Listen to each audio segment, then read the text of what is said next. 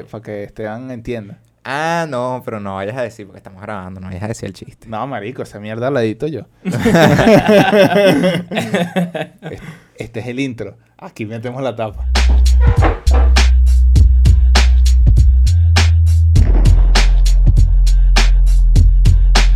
Saludos mi gente, bienvenidos, bienvenidas, bienvenides a un nuevo episodio de Pateando la Mesa, quienes tenemos el placer de acompañarles, David Aragort. Esteban Roa. y Luis Serrano. Y le- les queremos contar que casi nos morimos. que estamos aquí de milagro. ¿Quién quiere empezar? Bueno, Esteban, Yo. que es el que está enfermito. Todo comenzó el martes anterior, de- o sea, el, mar- el martes de la El semana malte. pasada. Eh, yo me empecé a sentir mal. Y, coño, yo le comento a Luis. Marico, este, tengo fiebre, me duele todo el cuerpo. Verga, no creo ir mañana para la oficina porque me siento mal, pues. Y bueno, resulta que Luis me dijo que tranquilo, que me quedara en casa, tal.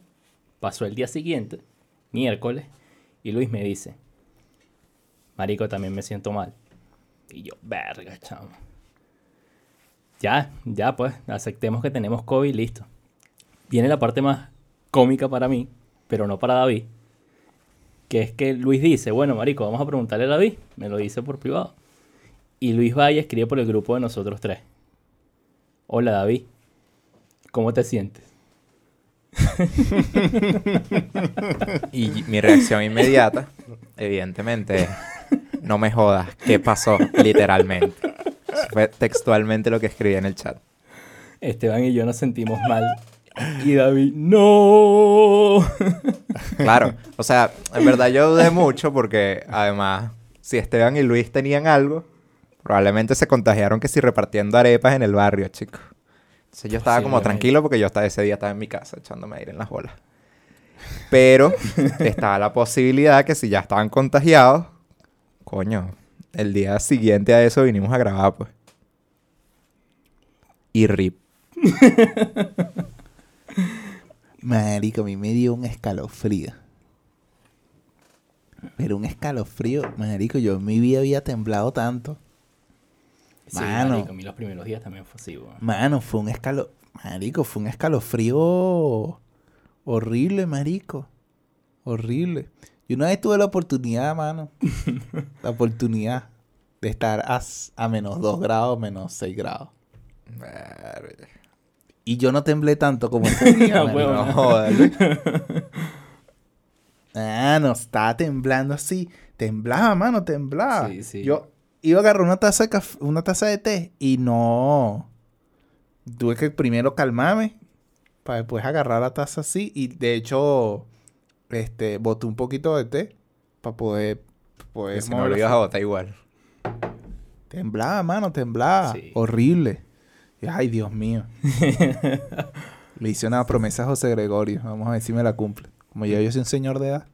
No, bueno, ya te la cumplió, tienes que cumplirla tú. Que no ¿Qué- tienes qué- nada. No, ya. ¿Qué es- prometiste a cambio? No, no, no lo puedo decir. Esa es la promesa. que sí, weón. No, no lo puedo decir. Esa es la promesa. No. Tengo que la- cumplir la promesa en a- silencio. Ah, la promesa es que, ok. Yo pensaba Claro, que la mano. promesa era que no lo podía decir como lo Coño, estaba mano, diciendo, porque- ya estaba diciendo. Sí, eso no sí, tenía sí, sí. sentido. No, tengo Yo- que cumplir mi promesa en silencio. Esa es parte del sacrificio, no sacarle provecho a la, a la promesa en, en cuanto a contenido. ok. Coño, mano, claro, mano. Está bien, está bien. A ver. Pero, pero, un amigo de nosotros, Gabriel Valdés, dijo que le iba a hacer la promesa, una, o también una promesa a José Gregorio Hernández, mientras estábamos conversando. Y yo le dije, bueno, vente de, de Nazareno para el podcast. Así que si ven a Gabriel de Nazareno aquí en el Le voy a podcast, escribir porque me acaba de escribir. es porque cumplió, cumplió su promesa. Mira, ¿cómo están? Yo todavía... Felices de no tener COVID. No, yo sí todo... Bueno, yo no tengo COVID, marico. Yo todavía No, no, sé Esteban qué coño me dio. Eh, Ese se- micrófono ya, está mañana. clausurado para que se Sí, ya aquí hay que poner una cinta amarilla alrededor de esta mierda. unas vainas de Ustedes De no lo ven, pero debajo de la mesa hay una cinta amarilla. Eh, bueno, marico, iré mañana a hacerme unos exámenes a ver qué es lo que tengo. Mi mamá dice que es dengue, que me dio dengue. Lo bueno es que Esteban se hizo la PCR anal y salió negativo. Ah, bueno, sí. No la anal, pero, La anal porque tenía más fiabilidad. A mí me, a mí me cuadraron una prueba rápida. pero sí me hice la prueba rápida. ¿La hiciste? No. Hay que guardar esa bala. Porque es. sea, no ese- solamente es porque gordo una bala, sino. ¿Cuánto cuesta una prueba negativa? A mí me costó 10 dólares. No, no, no, no, no, no. No, no pensemos en el costo monetario, sino el costo en, cuanto a salud.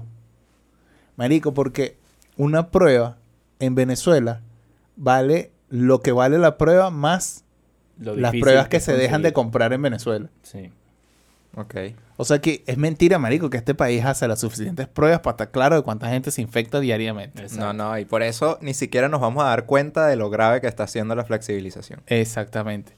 Entonces, marico, si yo no tengo los síntomas habituales del COVID, o sea, porque yo me metí en Google y busco síntomas del COVID, y no tengo nada de, de lo que dice los síntomas del COVID según la OMS y según todos los expertos, hacerme la prueba es una maldad.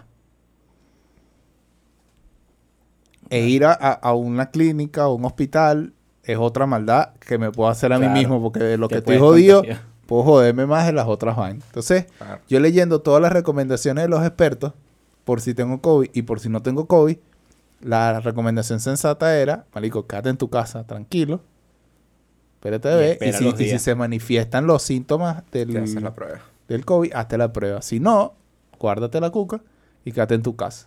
Claro. Em, entonces yo dije, no, marico, no, no, no me voy a hacer la prueba porque le estoy quitando una prueba a alguien que probablemente sí necesite descartar.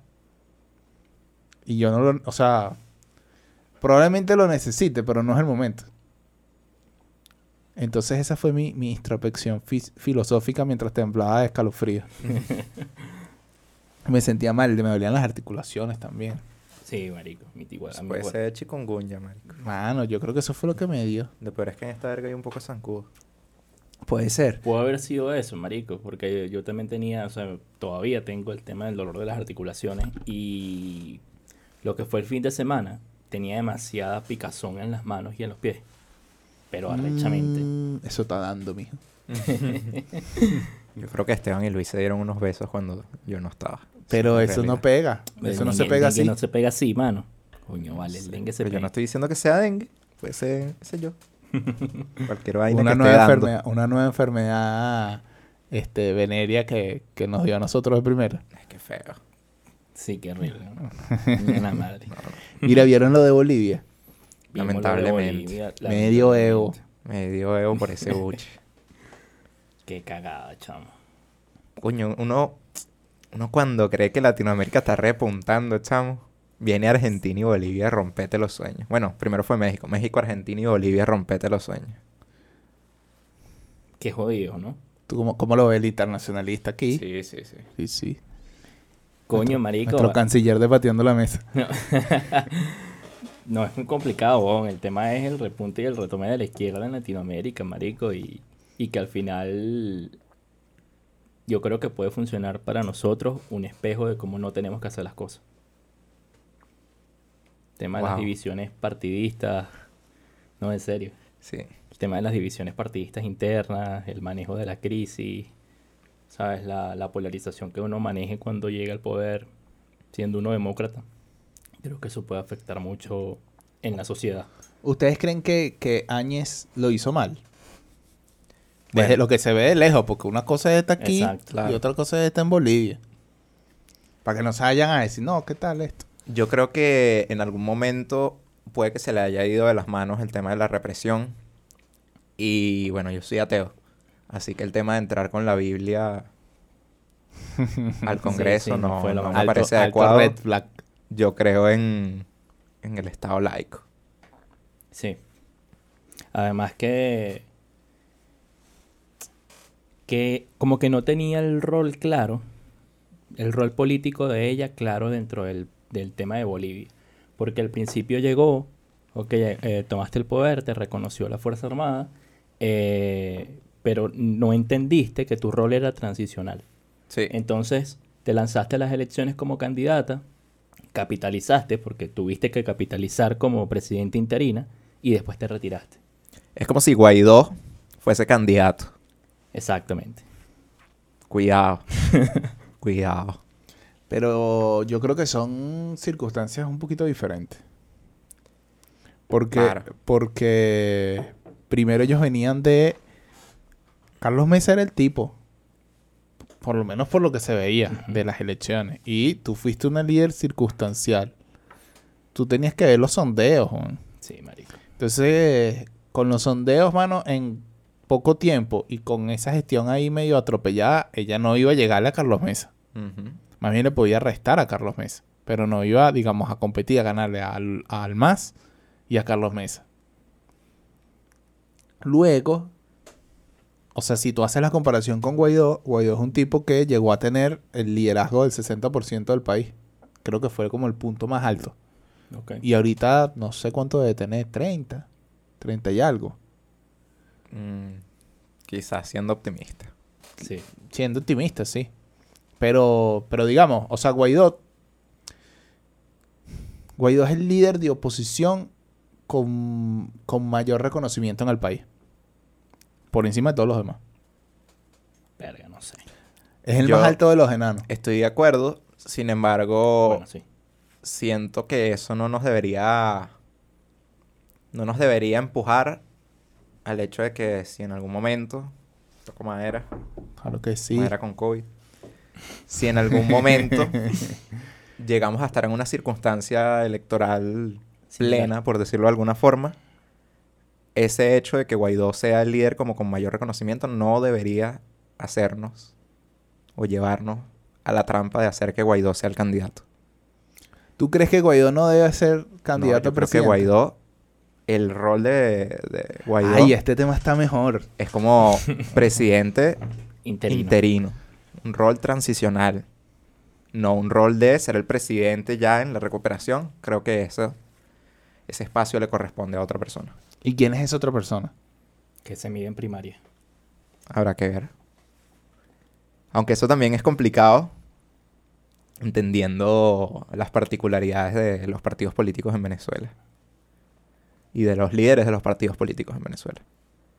Pero es lo que yo mencionaba el otro día por uno de los grupos en los que estamos. Al final, la democracia con sus, con sus imperfecciones es el sistema que nosotros elegimos para defender. Y si gana una persona con la que nosotros no estamos de acuerdo, mientras gane con, con las reglas de nuestro juego a las que nosotros nos comprometimos, hay que aceptarlo. Sí, es, Por más amargo que sea. es como Pero, el tema pero, en Bolivia. ¿no? pero No hay- cómo nos, pero no cómo nos decidimos. Ah, yo he tenido debates álgidos con el tema de Bolivia. Desde debieron ilegalizar el MAS hasta no se aprovechó para desmontar la estructura de, de Evo Morales y tal en Bolivia, etcétera, etcétera. Que es como, mano, tuviste la presidencia del tipo, reconocimiento de la Fuerza Armada. Es que, marico, tuviste Montaste todo. un nuevo Tribunal Supremo Electoral, que es como lo llaman ellos allá. Em, tuviste observación internacional de la OEA. O sea, las condiciones estaban dadas para que la elección sea justa. Claro. Si tú ya tienes las condiciones, ¿qué tienes que hacer? Ganar la Ganar elección. la elección, marico. Ya, marico, ¿qué más quieres? ¿Quieres que te la den sin votar? Tampoco, tampoco la hay nada así, pues. Claro. Y si los otros, porque no estoy de acuerdo con que legalicen el MAS. O sea, Yo depende. ¿por qué? Ojo, ojo, depende. Hay que investigar al más. ¿Sabes? No solo al más, hay que investigar a todos los partidos políticos. Y si los partidos políticos están inmiscuidos en, no sé, situaciones ilícitas o acciones ilícitas, tú puedes. Pero es que ¿Cómo? partiendo de Pero eso, no sé, porque por ejemplo, el PSUV no sabemos si está metido en, en Pero ¿cómo? financiamiento a vainas, o sea, que uno diga, tienes hechos legales para ilegalizarlo. No es, una, no es un atropello político, son hechos legales. Violaciones a la, a la constitución que lleve a eso. pero es que partiendo de eso, eso, eso que tú estás diciendo podría usarlo fácilmente el chavismo para ilegalizar voluntad popular. O 20 Venezuela. O cualquier vaina. No sé. O sea, que es un hecho, que es un hecho que ilegalice un partido y cómo no confundes em, la, la responsabilidad penal individual con la colectivización de la culpa Mm. o con la colectivización de la pena. O sea, porque yo entiendo, por ejemplo, que hayan personas o, o individuos dentro de los partidos que rompan la constitución. O que un partido puede estar minado de un montón de delincuentes. Claro, no, pero así, así no hay por qué ilegalizar el partido al final. Ajá, Exacto, exactamente. ahí, no hay, ahí no hay por qué hacerlo. Y los puedes meter a todos presos, pero el partido sigue existiendo. Exacto. Ok, ahí Pero si estamos de acuerdo. algo en Pero- representación del partido. Pero es que, ¿Y pero es que Maduro, que fue así, weón? pero ¿Ah? es que ¿Cómo Maduro, pruebas que fue así? Exactamente. Exacto. O sea, Exacto. Parra, No, no, no, es jodido. Parra en representación de Primera Justicia fue a, fue a, a defender a Alex Saab Sí. Ujú. Y Brito. y Brito y, y Conrado Pérez. Pero, pero Primera Justicia, digamos, no, no tiene la culpa de lo que hicieron ellos Claro. en, en nombre de, de, de Primera Justicia. O sea, tienen que tomar los correctivos, etcétera, etcétera. Quizás la, la responsabilidad es moral de, bueno, dejamos que se nos colaran estos, estos tipos aquí. Claro. Claro, pero igual tú internamente tomas medidas contra ellos. Exactamente. Exacto, pero es un tema interno Pero- del partido. Pero, como pero, no ilegalizas el partido. claro, pero, pero como tú, como tú eh, No, o sea, haces yo la- me- cómo marcas la diferencia. Porque lo que no puedes es atentar contra el derecho a la libre asociación. Claro, pero a lo que yo me refiero es el tema, marico, de... A ver, de lo legal en lo que esté enmarcado el partido y de las acciones del partido. No sé si eso pueda... Por ejemplo, ¿por qué en Brasil, y ojo, eso yo no lo sé, pero por qué en Brasil se, le- se legalizó por lo menos los partidos mm, de izquierda? O ser comunista se penalizó. Entonces, no lo sé, ¿entiendes? Es pero está- es, como ilegal, ver- es ilegal como- ser comunista en Brasil. Sí, o sea, sí, claro que sí. no creo. Sí. No creo, no creo. O sea, habría que... ¿Cuándo? Habría que buscar, ¿Desde cuándo? Pero... Pero el Partido de los Trabajadores es- no es... No, No sé. creo que se definan como comunistas, pero creo que sí debe haber un partido comunista. No sé. Pero sí escuché, o sea, tengo casi claro que hubo una legalización hacia el comunismo en Brasil.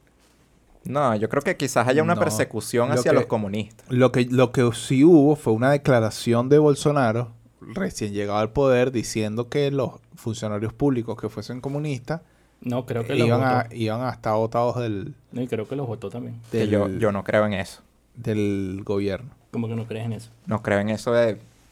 A ver, ¿En el hecho Hay o, que en separar el, o en el principio? el tema de los partidos políticos y el gobierno incluso de la estructura del Estado. Es decir, si usted trabaja en un ministerio y usted es comunista y este gobierno es de derecha, de centro, de lo que sea, Ok. yo no Sí, te puedo despedir a ti por ser comunista. Tú formas parte del aparato del Estado que además tiene que ser, tiene que estar desprendido del gobernante de turno. ¿Por qué? Porque eso es lo que hace fuer- fuertes a las instituciones al final. Claro. Entonces, ese tema de, no, mira, es lo mismo que hacía Chávez. Ah, tú eres opositor, entonces vas votado del ministerio. No podemos convertirnos en un neochavismo. Sí, sí. Y creo que esto lo tenemos que llevar a cualquier parte del mundo en la que estemos.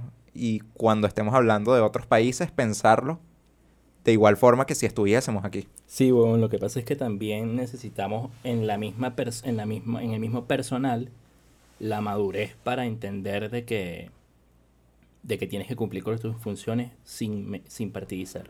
Sí, claro, pero yo creo que eso viene con el tema de... O sea, construir instituciones fuertes no es solamente eso que estoy diciendo, pero Sí, es una claro. de esas cosas No, que no, se no, debe por tener. supuesto.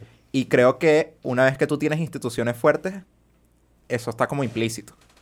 Es decir, si tú eres comunista y yo soy... eh, de derecha o de lo que un sea. presidente de derecha que está en el gobierno ahorita, lamentablemente tú tienes que hacer todo en pro de los objetivos de la institución, no de lo que tú crees que es correcto eh, ideológicamente o no. Sí, sí. Claro, tiene que haber una serie de valores compartidos como sociedad que reconozcamos como positivos, Sí, claro. como la honestidad, la transparencia, sí, ese sí, tipo sí. de cosas, porque tampoco...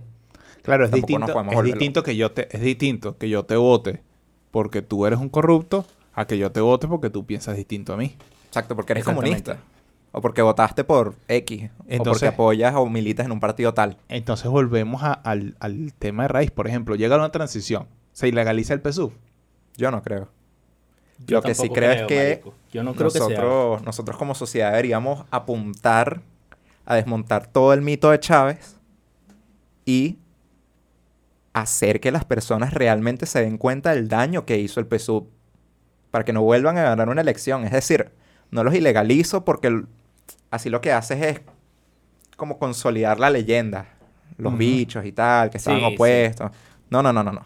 No, y Estos ya, y unos y- y ya demostramos que cuando eso se aplica, en algún u otro momento vuelven con más fuerza, con más resentimiento Exactamente. y vuelven y volvemos a cometer el mismo error. Entonces, hay no que sé hacer es- ahorita, pero puede ser en 40 años. Claro, para que sea una vaina que se mantenga en el tiempo, hay que hacer que la gente se dé cuenta. Convertir el cuartel de la montaña en el cuartel de las desgracias del chavismo y poner Sí. fotos de la gente pasando hambre, fotos de los muertos en protesta, fotos de, eh, qué sé yo, un gráfico de la producción petrolera en los últimos 50 años y que se vea la desgracia que fue el chavismo en todos los aspectos y educar a la, a la población en torno a eso. Porque, y no es un tema de ideologizar a la población, no. Es un tema de mostrar, de buscando la verdad. Sabemos que la verdad es, mm, en algunos casos, no, no, no creo que la verdad sea subjetiva. La verdad es decir, no la, es subjetiva, gravedad, la la verdad gravedad existe. existe. Dios Y eso santo, es un Nos hecho. matamos. Nos matamos. No, no, no, es Nos tranquilo. matamos. Pero sí creo que hay maneras de ver el mundo. Y, a ver, yo no voy a, a decir, tú no eres venezolano porque crees que el chavismo fue bueno. No, ya tú con tu peo, pero yo tengo Claro. que tratar de educar a la mayor cantidad de la población y demostrar con hechos y convencerlos de que el chavismo fue una desgracia para el país. Sí. Yo y creo con que eso datos, hay que ahí apuntar. están los datos, hermano. La gente está ganando un dólar. Y menos, no es que... menos de un dólar, marico. La cantidad de muertos Y que ha habido. La cantidad de asesinatos por parte de la FAE. Pero tú sabes Todo, que todo. tú sabes que es increíble. La cantidad, o sea, el, el daño colateral Ok. que nosotros no estamos viendo y que medir es burde complicado. Por ejemplo, ¿cuántos adultos mayores que por X o Y cosas de la vida no tuvieron hijos hoy pueden vivir? Claro. Porque no tienes plata para... O sea, ¿quién te compra las medicinas? ¿Cómo completas la medicina? Sí. Si con lo único que cuentas es la pensión. ¿Cuántas personas entonces así se han muerto solas porque no tienes un sistema que los proteja y porque no tienen unos ahorros que valgan porque los ahorros se los tragó la hiperinflación? O sea, porque tú, tú puedes tomar la decisión de, mira, yo no voy a tener hijos y yo ya viví de lo que trabajé y me retiro. Y a lo mejor lo ahorraste todo en bolívares porque no, no supiste cuándo hacer el cambio.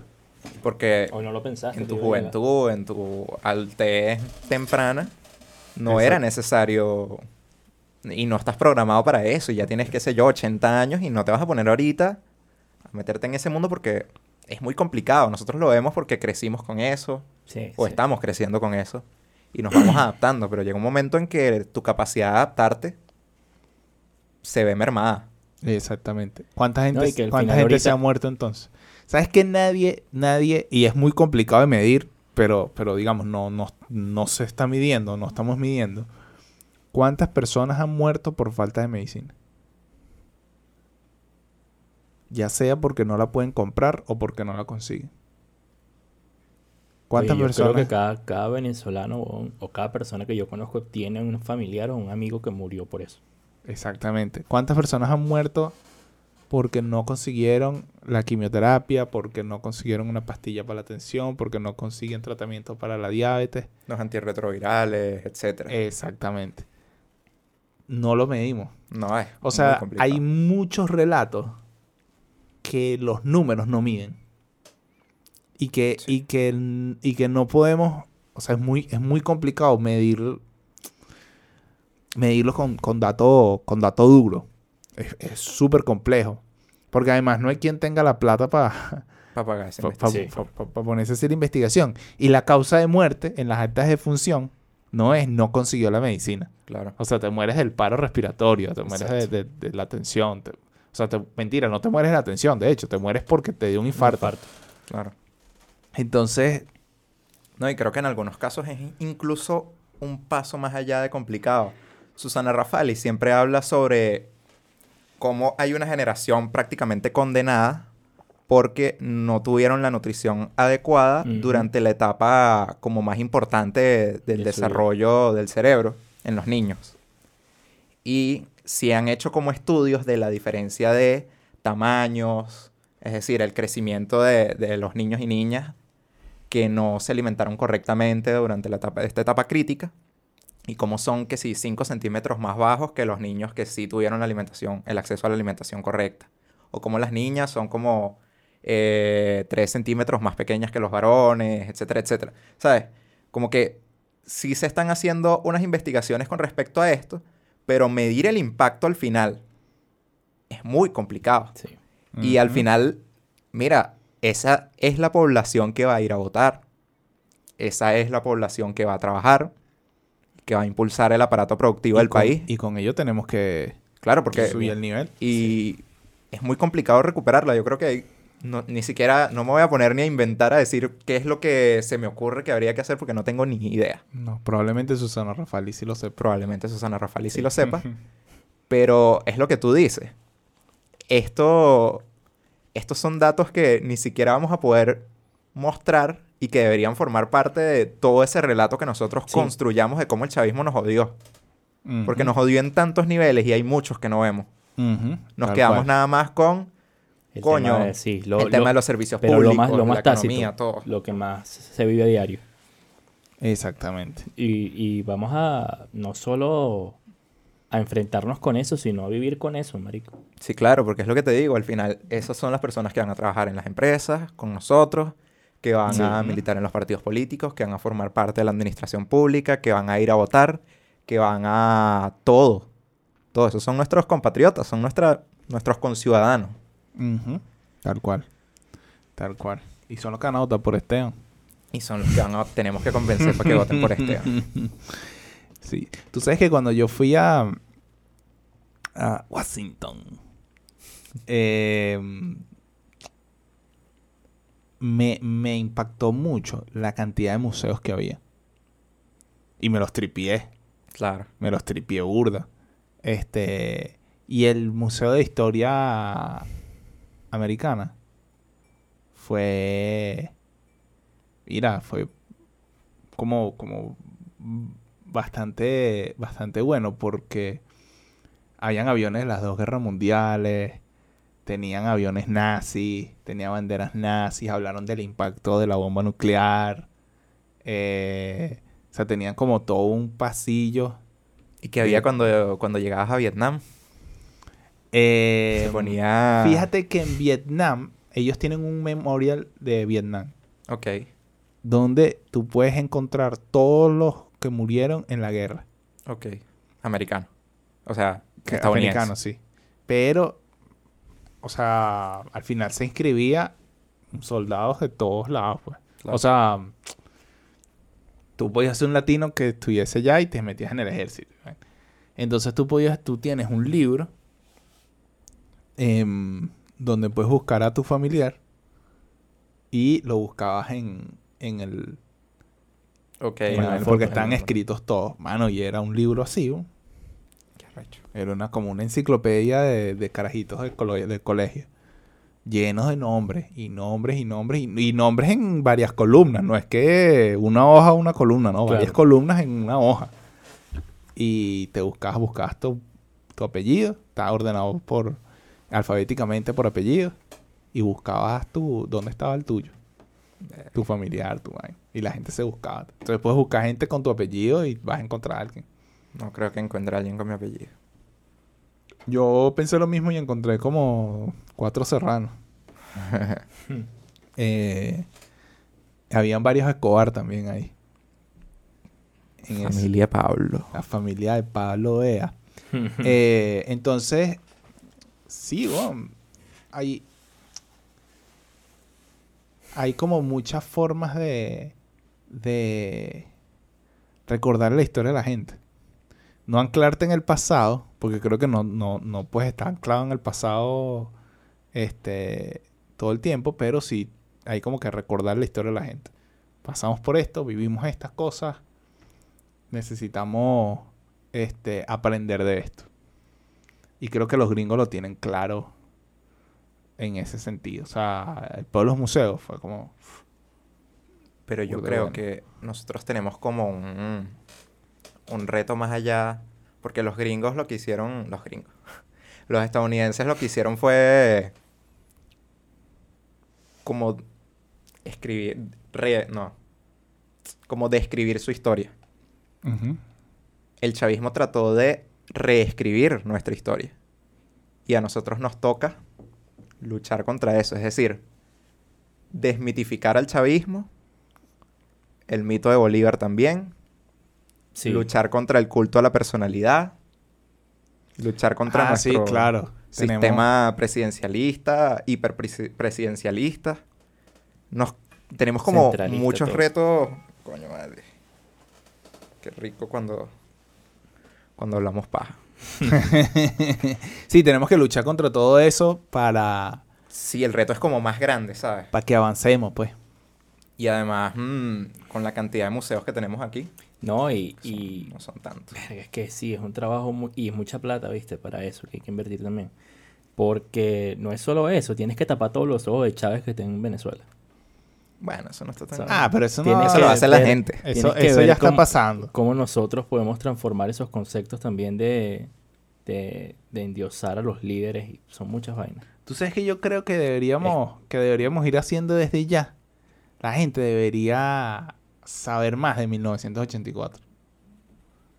Sí, por supuesto. Ok. O sea, como que, digo, ¿quieres ver qué tan macabro es esta gente? Aquí está el manual.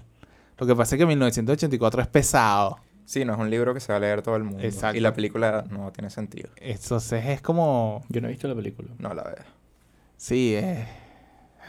bueno, también es pesada. Em, es incómoda de ver. ¿Por qué? Pero es buena. No, el No. libro es bueno. El libro es El bueno. libro. Pero la sí. película no la vas a entender si no viste el libro y no tiene sentido cuando lees el libro. Porque Exacto. mejor es el libro. Sí, sí. Entonces, es complicado. Pero, pero yo creo que 1984 puede ser como un encontrar la forma de hacerlo digerible, no con la película, Claro. pero pero creo que puede ser un Había una obra, creo empezar también. a empezar a Sí, una obra de teatro. Pero nunca la pude ver en el Yo- trasnocho. sí, la... sí. Había como temporadas en las que las pasaban. Sí. Coño, extraño el trasnocho. Oye, vale. Yo quería ver la hora de la ola, pero tampoco No. También la tenía. También En está algún ahí. momento creo que creo que sí estuvo en el esa película sí es buena, aún, La ola, sí. la ola. Es buena. Sí. es más fácil de Muy ver. arrecha esa, esa película. Bueno, vamos a las recomendaciones. Llegó el momento de las Llegó el momento de las recomendaciones. recomendaciones. Yo empiezo yo. Adelante. Estoy pegado con los favoritos de Arcángel, ¿vale? Coño. Estoy pegado, mano, pegado, que pongo el disco completo en aleatorio. Sí, yo lo escuché. pegado, Bueno, bueno. Pegado. Me encanta la canción con Coscuyuel y Ñengo. Bueno, yo la escuché porque la pusiste ahorita, buenas. Ujú. Me encanta. No me gustó la canción con Sech, aburridas. ¿Te parece? Aburridazo. Sí, muy. Hay un- la primera canción se llama Payaso. Un reggaetoncito así, estilo, arca, estilo, estilo Arcángel Fanfarrón. Ok, Buenaza también. ok, ok. Eh, hay una lírica que dice, ¿tú sabes cuánto dinero le he sacado yo a esta voz? Verga. Criminal. no me acuerdo de la rima completa de la cost- del patrón, Ok. pero ese punch, ah, no, Fue bueno. buenazo. Este, aparte vi como par de entrevistas a Arcángel, donde el bicho como no, no le toca defender su, su trabajo, sino bueno, habla, conversa y vaina, tal, de sus peos. tal. Le preguntan por qué Bad Bunny no está en el disco. ¿Qué dijo? Que Bad Bunny no tiene que estar en todo lo que él está. Es una buena respuesta. Que él además ha jodido a Bad Bunny en, en todos los otros proyectos anteriores que él ha tenido. De ¿Cómo él. así? ¿Cómo así que lo jodió? O sea, tú- Arcángel ha sacado como un, un par de discos en años anteriores y en, en los dos discos sale Bad Bunny. Ah, ok. Y que Bad Bunny ahorita es el artista número uno del planeta. Sí, y él no está poniéndose a la ya el artista número uno del planeta. Eh, Qué arrecho. que ahorita Bad Bunny está... Tiene demasiada gente que lo ladille como para que él venga y lo ladille. Claro. Entonces, Molusco, que es el entrevistado, le dice, bueno, pero tú no crees que Bad Bunny te va a reclamar o, o va a esperar eso. No y él le dijo como, Nico, pero es que él está ahorita este, lidiando con la gente que lo está fastidiando para grabar. Que él resuelva con esa gente. Aquí yo siempre voy a estar. Está bien, es un bicho que entiende de rango, ¿sabes? Sí, mano. No se cayó a rollo. Este, también recomiendo la entrevista con Molusco y con Chenti Drash. que es, es como yo básicamente mato mi tiempo libre. O a veces los pongo y hago trabajo. trabajo. Em, le preguntan a Arcángel. Espera, que la pregunta fue. O sea, como que porque él nunca se ha ganado un premio. No ha ganado Grammys ni nada. No, mano. Verga. Verga. No, mano. Y Arcángel habla que él, él, por su forma de ser y por su forma de trabajar, él ha construido burda de enemigos dentro de la industria. Porque él además ha expuesto la forma de trabajar de la gente que no, que no hace lo correcto. Y entonces eso le ha, le ha costado a él oportunidades. Que Arcángel prefiere, eh, o sea, él dice que él prefiere saber que tiene una canción con 600 millones de views y cantarla en, cantarla en vivo y que suene a 600 millones de views. No que suene a 2000 views. Como le pasa a otros artistas. Ok. Entonces, que ese es su premio. O sea, su premio es llegar a donde sea y llenar, llenar conciertos. Ok. Llega y llena conciertos. Y por otra parte, también dice que, aunque él no se ha ganado Grammys directamente, él ha ganado Grammys a partir de los artistas que él ha logrado inspirar o que le ha ayudado a, a subir. Entonces, en, en- en- en una de estas entrevistas dice que, bueno, que él- su legado y su logro más grande es haber sido el primer, el primer artista que grabó con Bad Bunny. Hmm. Y ya Bad Bunny se está ganando premios Billboard. Bueno, esos son los que yo no me voy a ganar. Pero se los Ujú. ganaron ellos. Y todos los artistas que yo he inspirado, que yo he ayudado, que, con los que yo he grabado, que yo he ayudado a, a llegar lejos, todos ellos se van a ganar los Grammys que yo no me voy a ganar. Está bien. Mano, es otro tipo. O sea, eh, Qué altura, oh. tuvo como una, unas posturas bastante, bastante centradas en, su- en sus entrevistas promocionales del, del disco. Y a mí el disco me parece un discazo. Me gusta burda. Es, es, es como muy el estilo de la música que a mí me gusta escuchar. Ok. Entonces, o sea, es como mi estilo, o sea, es como mi estilo de disco, o sea, que yo, que yo voy a disfrutar. Este, pero creo que es un peo generacional también. Como Sí. que los que los que vivimos esa etapa de Arcángel, o sea, toda esa, toda la evolución de Arcángel que estamos en este momento. Creo que Qué es eso. Creo que es eso. Ah, bueno, yo la verdad no, no he tenido mucho tiempo, ya que Coño, estaba ese muriendo. Bueno, pero muriendo Este, tú no, no ves series. tienes No, más tiempo créeme que, nunca. no, créeme que no he visto, no vi series mientras estaba muriendo. No, el tema es que no te dan ganas de hacer nada. Sí, es eso, Es es eso. Tienes todo el tiempo del mundo, pero no tienes ganas de hacer nada. Sí, pero dentro de las recomendaciones incluso no tenía, pero antes de comenzar el programa dije que había visto una serie hace tiempo que se llama El robo del siglo, que es bastante buena y bueno, la verdad la recomiendo por si no la han visto. Es con el mismo elenco del Patrón del Mal. Algo así, ¿no? pero es buena. Es una versión latina de La Casa de Papel. No, Coño, no, no, mano. no se parece. No, pero eh, por eso. Pero son entretenidas, las dos. Sí. Sí. ¿Tú, ¿Tú, David? Yo hoy vengo con mi recomendación estrella porque es como un descubrimiento que hice en estos días. Apenas la descubrí, se la recomendé a Luis. Eh, Irepelusa sacó una canción con un artista que se llama Mangus, que creo que es productor o compositor, o ambos, no lo sé. Eh, porque no tiene más canciones. Entonces esta es como su primera canción, es un featuring con Irepelusa y es muy buena, se llama Tampoco. No tampoco, sino tan poco Separado. separado. Y es buenísima, creo que es un sonido muy distinto a lo que está haciendo la escena venezolana ahorita. Y me gustó muchísimo.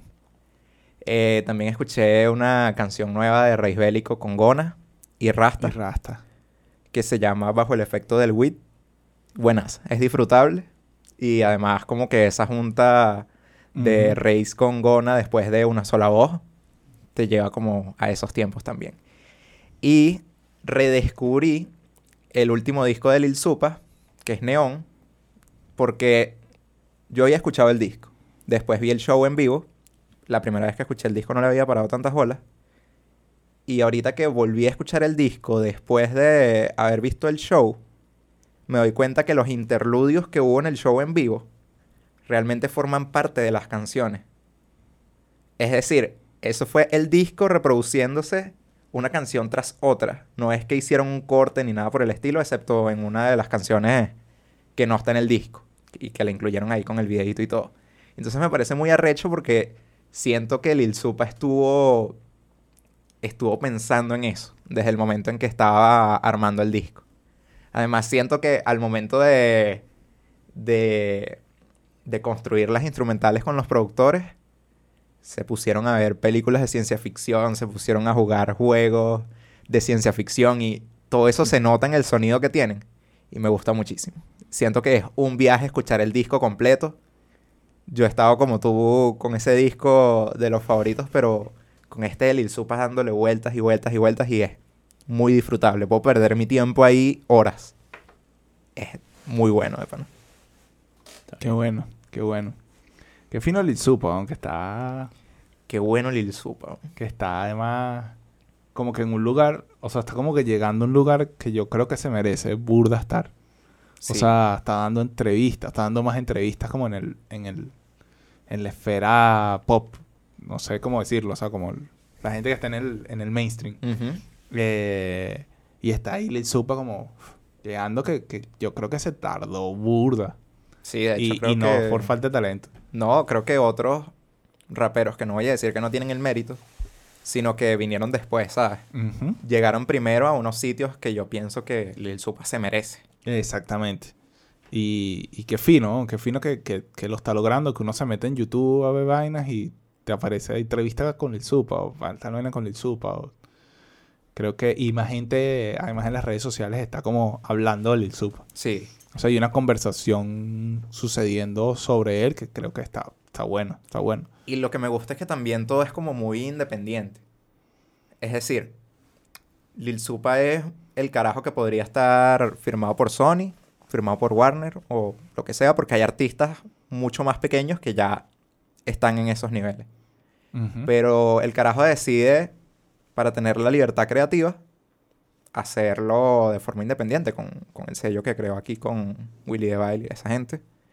Eh, me parece muy arrecho porque está haciendo las cosas distintas. Es decir, se arriesga a experimentar con Neon, pero en paralelo tiene el proyecto con Acapela de Funky Fresco. Y en paralelo tiene las vainas con que el Funky dojo. Fresco suena más a Lil Supa que a Capela. Sí, creo que son. Creo que son las influencias de ambos, solo que Lil Supa lo ha materializ- materializado más. Y al final, yo creo que Capela siempre va a ser más una, un rollo Biggie. Un rollo así, gordo funky. Y esto tiene más de fresco que funky. Es así. Bueno, cerramos Yo entonces. creo que ya es hora. Cerramos. Bueno, mi gente. Otro capítulo reflexivo. Sí, pero no, no como el que tuvo como 20 views. Sí, sí. 30, 30. Que llegamos a 30 porque el anterior fue bueno. Ah, está bien. Sí, Sí, ¿verdad? como, y el bueno, anterior. vamos a ver este y el anterior tampoco. O sea, el anterior no le hicimos mucha promoción y pff, Sí. lo que hace la polémica, ¿vale? Es que Ah, la gente viene por el morbo. Eso. Sí, sí. Sí, Hoy vale. no va a haber morbo, pero... Coño, vale. Dale una oportunidad. Exacto. 10 minuticos por lo menos. Eso lo cuenta Con el YouTube. morbo de Bolivia. Ah, bueno, sí. Le ponemos este medio Evo Medio Evo. e ilegalizame este. no, no, medio Evo. No, sí, medio huevo y listo. Eh, bueno, mi gente, esto es todo por hoy. Estamos apagados porque, bueno, Esteban sigue enfermito y nos, nos contagió su falta de energía. Ojalá que solo sea eso. Ojalá que solo sea eso. Yo me siento como mal, weón, ya. Otra Bueno. vez. Nos vemos en la morgue entonces. Bueno, Falta sí. David. Sí. Si me muero, hagan un torneo de chapito en mi nombre. Si me matan y yo me muero. Ah, bueno. Bueno, mi gente, gracias por acompañarnos, los que nos acompañaron hasta aquí, quienes tenemos el, el gusto, quienes tuvimos el gusto de acompañarles, arroba David Aragort, arroba Esteban Roacé, arroba acá Luis Serrano. Recuerden que también pueden seguirnos en nuestras redes como arroba redes ayuda, arroba guion bajo humano derecho y arroba pateando la mesa. Y en pateandolamesa.com Llegas a nuestro canal de YouTube y te suscribes, le das la, a la campanita, le, dale like a todos los videos. Pa, pa, pa, pa Comenta ahí la vaina. Hola, estoy aquí. y, y compárteselo a tus panitas. A los, a los panas que tengas por ahí, que les gusta la política o que no les gusta la política, pero les gusta ver gente hablando huevonada. O les gustan las recomendaciones. Tú le dices, mira, a partir de un minuto tal empiezan las recomendaciones. Hay que poner eso en la, en la descripción. en la descripción. Exacto. Quizás no lo demás, sino aquí empezamos a hablar de las recomendaciones. Exacto. Y entonces... Coño, ¿sabes que Giovanna me pidió que hiciéramos lo de los tweets? Lo iba a hacer hoy y se me olvidó. Perdón, no, Gio. vamos a hacer un capítulo de eso. Un capítulo de No, eso. un verga. capítulo Es de que eso. yo borré mis tweets, weón. ¿Qué vamos a hacer? Ahí vemos, lo vemos en, en preproducción. bueno, chao. Hasta luego.